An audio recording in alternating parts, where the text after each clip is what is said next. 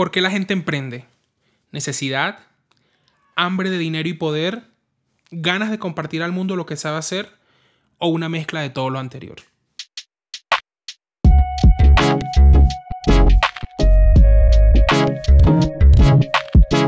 Hola a todos, sean bienvenidos a Desde la Vibra con su host Nelson Osorio. Hoy vamos a hablar de un tema que en los últimos años ha cobrado mucha relevancia y es el emprendimiento parte del posicionamiento que tiene el emprendimiento hoy en día se lo debemos mucho a la pandemia.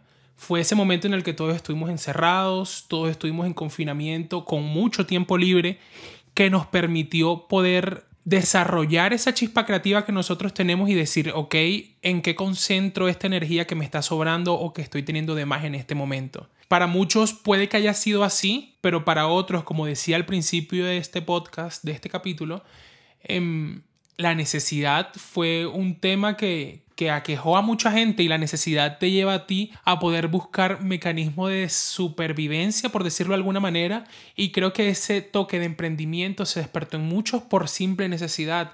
Muchas personas quedaron sin trabajo, muchas personas el ingreso que tenían en sus casas se fue disminuyendo a tal manera que tuvieron que buscar la manera de encontrar recursos para poder subsistir. Entonces, siento que la necesidad en parte te va colocando como esa, esa iniciativa en el corazón para poder empezar a, a desarrollar esas actividades de emprendimiento.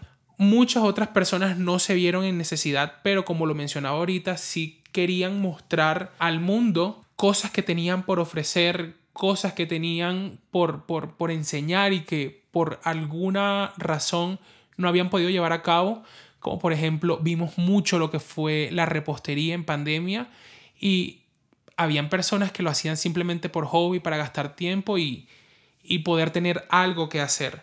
Entonces yo siento que con el paso del tiempo esto se va volviendo como una mezcla de todo en lo que tú necesitas, pero también tienes algo que mostrar al mundo y con esa fusión salen ideas maravillosas que pueden hacer que tu emprendimiento, que tu idea de negocio sea un éxito. Para hablar yo como Nelson de emprendimiento tengo que irme muchísimo atrás y cuando digo atrás es bastante.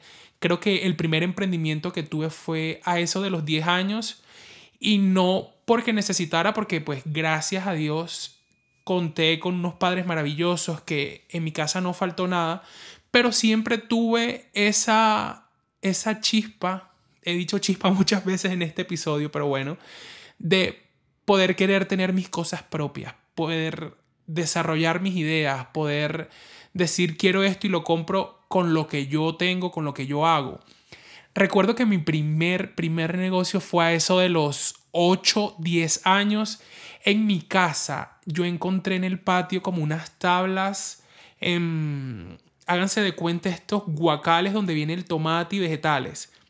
Unas tablas de estas, las desarmé el guacal, corté de atrevido, corté estas tablas como en unos 20 centímetros más o menos y me fui casa por casa donde mis familiares y lo que hacía era coger la dirección de sus nomenclaturas y diseñaba en esas tablas nomenclaturas yo decía, veo eso como la dirección aburrida, solo es gris con azul, me gustaría algo más chévere y lo que hacía era dibujar la dirección y uno que otro muñequito, cosas con marcadores, porque era yo literal, yo en primaria era el de los marcadores. Entonces agarraba todas esas cosas para poder diseñar mis, mis nomenclaturas ya las personas tenían su nomenclatura pegada en la, en, pues en la fachada de sus casas y yo iba con mi tablita como que, tú no me lo pediste, pero aquí está y cuesta, no sé, yo me acuerdo que para esa época existía una moneda de mil pesos que era como, tenía un diseño raro atrás que a mí esa moneda me encantaba. Y yo pedía a todo el mundo mis monedas de mil pesos por los tablones. Y fue mi primer emprendimiento, como te digo, a eso de los 8, 10 años y ya vemos cómo se va despertando como ese interés en poder desarrollar las ideas y que al mismo tiempo eso tenga una repercusión económica en ti. Fue el primero. Otro así que me acuerdo, yo estaba en séptimo de colegio, plena época de, de Tumblr, de We, We Love It, se llamaba otra página que tenían como apps y tú podías entrar ahí, encontrabas mucha inspiración y estaban en tendencia las diademas de flores. encontré un proveedor, yo no podía tener más de 12, ¿qué? 14 años. Encontré un proveedor que me enviara esas diademas hasta La Guajira y para ese entonces eran cosas que las personas podrían ver en redes sociales, podrían ver en, en sí, celebridades que montaban fotos, estaba comenzando Facebook para esa época o era el auge de Facebook. Entonces poder llevar eso hacia allá fue un boom y yo vendía como un loco y recuerdo que con la plata de esa primera inversión que hice o de ese primer negocio ya más formalito, compré mi primer iPhone. Entonces ya como que le vas cogiendo amor a lo que haces y pues que te dé que te dé resultados económicos fantásticos. Para esa misma época, un poco más adelante, estaba re de moda lo que era Nutella, Jolly Ranchers, Hershey's y en La Guajira se veía mucho el ir a vacacionar o a pasear a Venezuela. Estos productos que yo acabo de mencionar en La Guajira no se conseguían todavía. Se conseguían creo que solo como en supermercados de cadena, pero era para ese entonces bastante costoso y yo iba mucho a Venezuela. Entonces yo lo que hacía era que no sé, a mí me daban plata para mí, para comprar ropa, para comprar cosas. Yo lo que hacía era comprar mi mercancía y viajaba de regreso con mis Nutellas, mis cajas. Y yo era feliz, o sea, feliz vendiendo eso en el colegio y como te digo, o sea, hacía mi plata y esa misma plata la reinvertía o compraba cosas que yo quería sin necesidad de, por favor, me compras esto, que aunque lo pidiera, obviamente los padres ponen límites y hay cosas que sí, hay cosas que no, pero ya iba despertando ese lo quiero y trabajo para conseguirlo. Em, y bueno, así muchos, muchos emprendimientos. Yo creo que soy una persona que cuenta con mucha suerte, por decirlo de alguna manera, porque proyecto que emprendo o emprendimiento que tengo logra tener una buena, una buena acogida de las personas a las cuales yo les estoy apostando voy creciendo y empieza a cogerle mucho gusto a todo lo que es el tema de la gastronomía, a todo el tema culinario. Y pues las personas que me conocen, las personas que me siguen en redes sociales saben que yo soy un aficionado, pero mal tanto de, de experiencias de ir a restaurantes, comer, visitar lugares que, que estén relacionados con esto, como de la cocina. Entonces logro reconocer que tengo esta habilidad para la cocina y empiezo a desarrollar actividades que tenían que ver con esto. Tipo, hacía ventas de, no sé, a mí me gusta mucho cocinar comida italiana y mariscos. Entonces hacía fusiones de esto, vendía que mis lasañas de mariscos, que vendía una cosa, la otra. Y siempre como con ese mismo deseo. Hasta que llega la pandemia y logro, pues como todos, montar mi emprendimiento de comida rápida que es ahí donde entra ya el conocimiento que adquirí en publicidad. Para los que escucharon el capítulo anterior, si no lo has escuchado, devuélvete. Yo estudié publicidad y todo lo que ya tenía de conocimiento de publicidad logré aplicarlo a este emprendimiento. Eh, la historia es un poco chistosa porque yo conocí en Medellín un producto que se llama Las Perras. Está el perro caliente, que es con salchicha. Las perras son rellenas de tocineta. Conozco este producto y yo como que interesante poder replicarlo en Uridia. Voy a montar mi negocio. Nombre del negocio, Las Perras Uridia.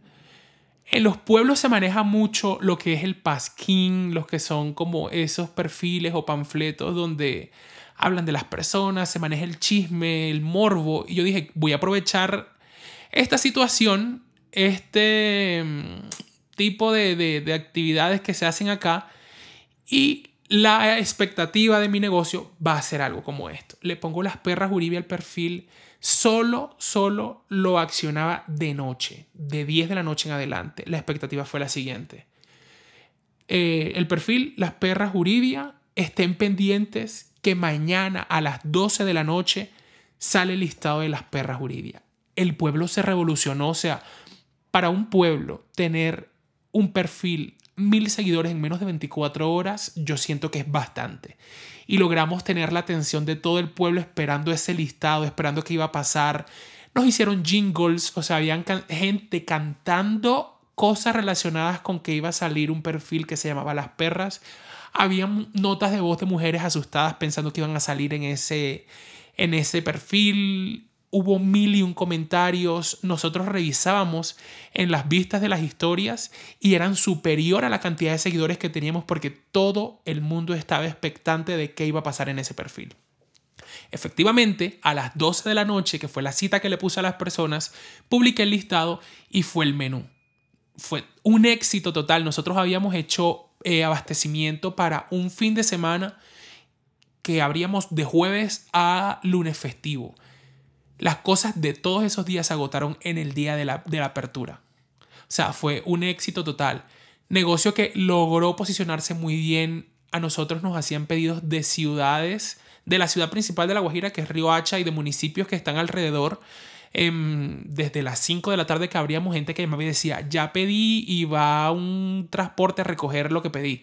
O sea, fue tan, tan, tan, tan buena la acogida que el negocio duró aproximadamente dos años, año y medio, y fue muy, muy bueno. Que al momento se encuentra en pausa, pero no es descabellado, no está lejano que pueda volver quizá en otra ciudad. Este emprendimiento a mí me permitió descubrir qué cosa quería hacer yo en mi siguiente paso. Porque lo digo, yo en las perras manejaba todo lo que era publicidad y dije, ok, me funcionó, me está yendo bien, monto Nora Agencia, que lo tocamos en el episodio anterior, y decía, puedo empezar a ofrecerle servicios de publicidad a todo el sector gastronómico que pueda, tanto en Uribia como en Riohacha o de donde me llamen. Y ese, hasta el momento, ha sido el emprendimiento o el proyecto más ambicioso que he tenido porque ha sido el que ha perdurado y me ha permitido fusionar lo que es mi pasión con lo que es mi profesión.